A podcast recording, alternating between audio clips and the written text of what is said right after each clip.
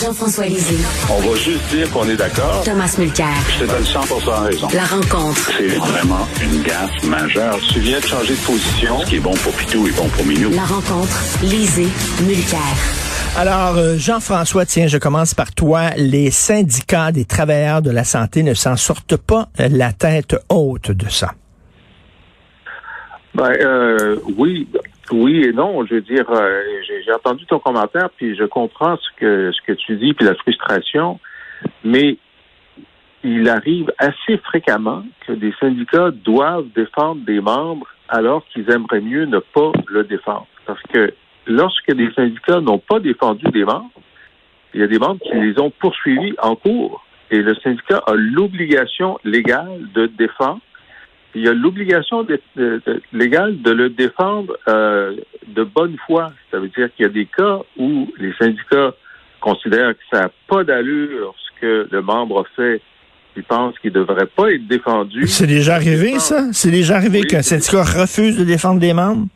Mais oui. Oui, oui. Puis c'est arrivé qu'ils les défendent mollement et puis euh, le membre a poursuivi le syndicat en disant ben euh, ça paraissait que vous n'étiez pas d'accord pour me défendre. Alors euh, c'est une obligation légale que les syndicats ont de défendre leurs membres.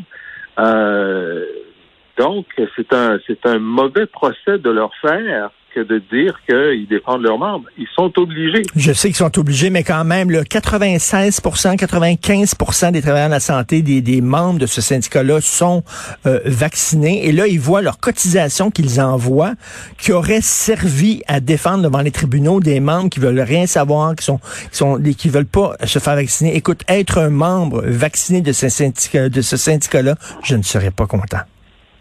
Ah, c'est probable. Ça, crée des tensions à l'intérieur des syndicats. Il y a énormément de tensions. Et c'est sûr que souvent, tu as, des membres de syndicats qui sont fâchés que leur syndicat défende un autre membre. Mais quand c'est eux qui sont en difficulté, euh, ben, ils sont bien contents que le syndicat soit obligé de les défendre. Alors, c'est un ascenseur qui va dans les deux sens. Mais à l'intérieur des syndicats, tu as toutes sortes de débats là-dessus. Puis en ce moment, tu as tout à fait raison. Euh, la majorité des, des, euh, des, infirmières, l'immense majorité mmh. syndiquées, euh, doivent trouver ça un peu fort de café que euh, la petite minorité qui veut pas se faire vacciner soit défendue avec leur cotisation, mais c'est comme ça que ça marche. Thomas. mais je dois avouer, Richard, que du bien m'a eu.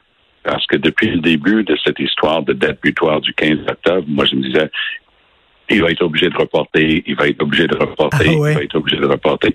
Puis là, je l'ai vu mardi, c'était Clint Eastwood, Make My Day, il bombait oh, c'est pas question d'extensionner de champ, blablabla. Ben, il m'a eu, je me suis dit, ah, il va vraiment tenir bon, il ne changerait pas d'avis. Bang, hier. Ah ben, un mois de plus avec ça.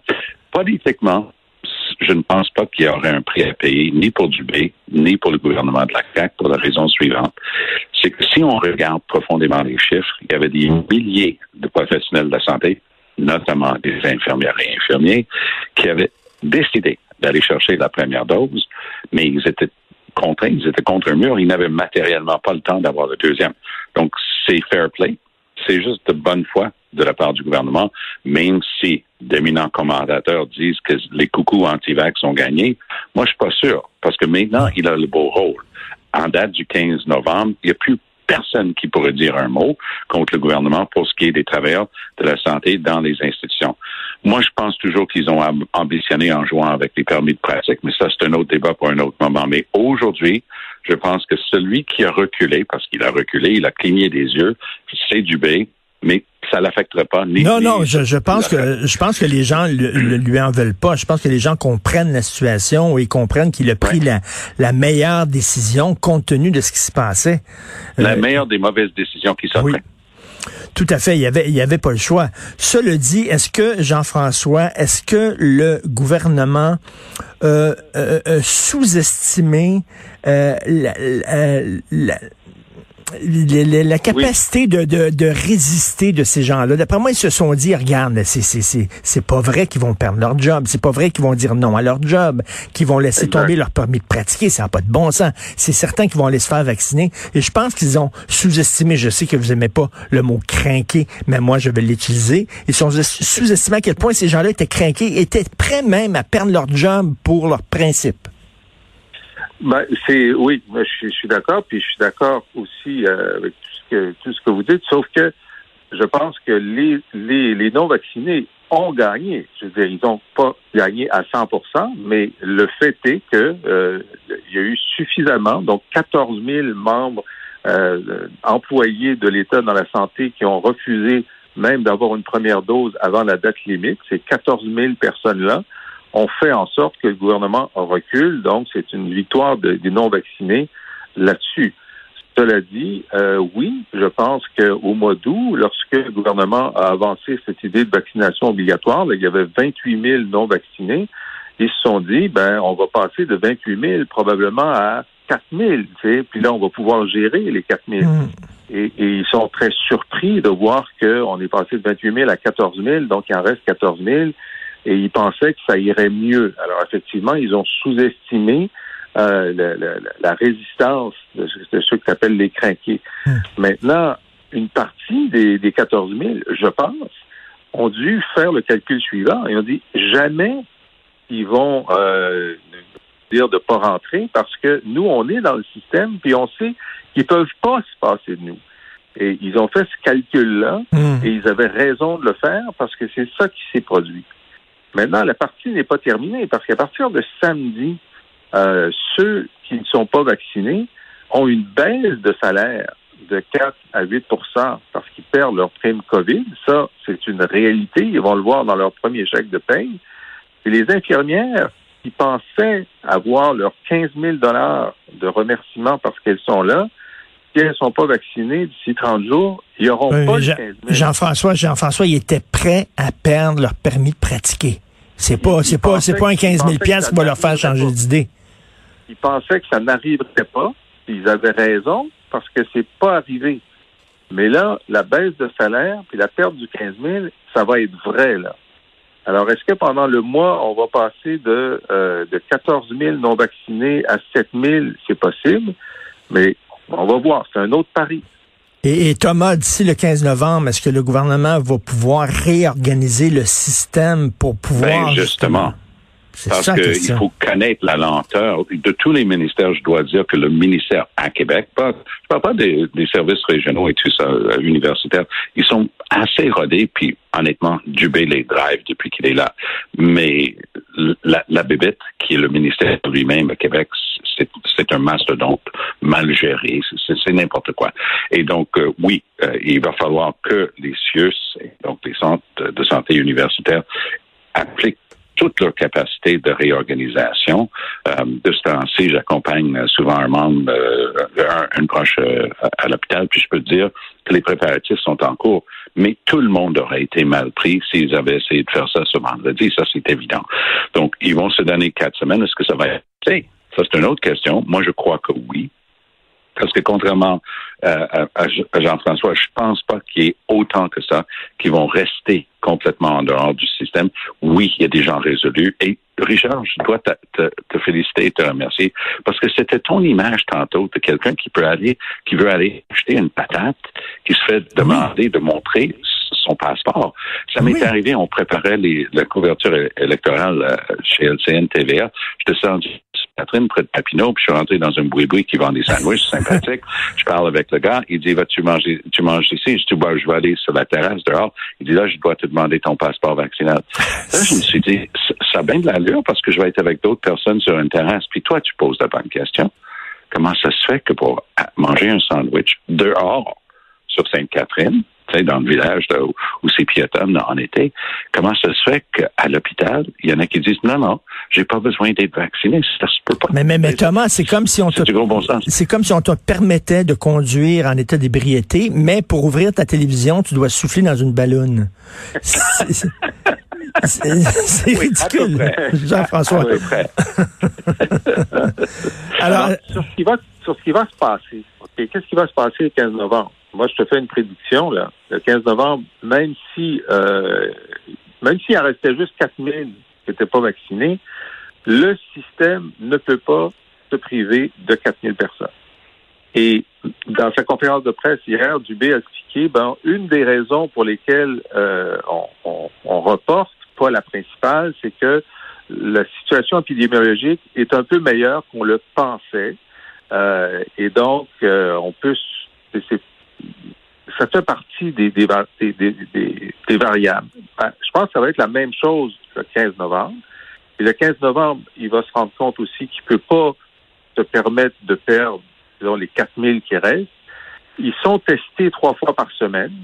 Euh, donc, c'est gérable sur le du côté du virus parce qu'il y a ces tests-là.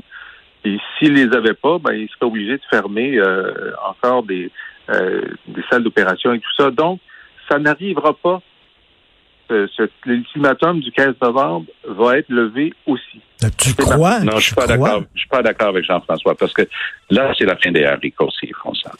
C'est impossible pour eux autres de faire ça. Moi, je pense qu'ils ont le beau rôle là. De, de, taper du pied et de dire, OK, une dernière chance. C'est comme avec un enfant que tu essaies de discipliner. S'il a décodé que tu que es inefficace comme parent et que tu n'agiras jamais, là, tu as un problème. Donc, si c'est décodé par des antivax comme ils ne feront jamais rien, c'est vrai qu'ils ont perdu tout.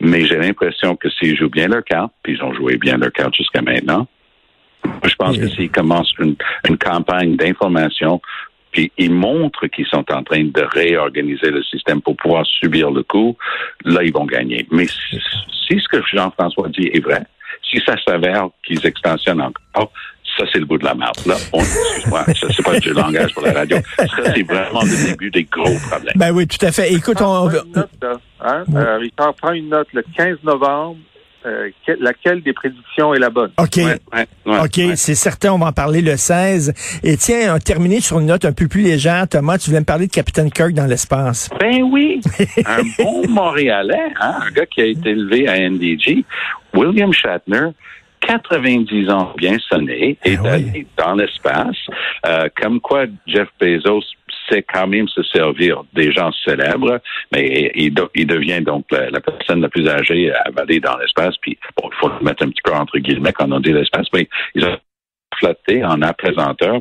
Mais il y a une petite chose qui est cocasse parce que Bezos, il est juste pas capable de, laisser les autres avoir la vedette, même une vedette qu'il a amenée pour les fins de la cause. Ils sont en train de faire une conférence de presse, puis effectivement, Shatner a 90 ans, puis il est bien portant. Puis bon, mm-hmm. euh, pas super euh, ferme sur les filles, donc il est en train de donner des entrevues. Bezos l'interrompt il commence à jouer avec du champagne et tout ça, comme il n'était pas capable de supporter que les médias euh, sur la planète voulait parler avec le capitaine Kirk et pas avec lui. Donc, il a interrompu l'autre. C'est sur Reddit. Je, je, riais vraiment fort ce matin. Et, Jean-François, le tricky en toi, est-ce que tu étais content de voir ça? Ah, j'étais, bon, j'étais très content, puis j'étais content pour lui parce qu'il est tellement sympathique. Sa tenue est tellement sympathique. Moi, bon, je l'ai connu euh, dans, dans Star Trek d'origine, évidemment. On l'a suivi dans les films. On sait que c'est un mauvais acteur. C'est un mauvais acteur, mais il est tellement sympathique. Il fait des blagues. Une fois, il a fait un film avec Robert De Niro. Euh, et, il jouait le fait que De Niro était. Il, il, dit à la caméra J'ai jamais vu quelqu'un jouer aussi mal.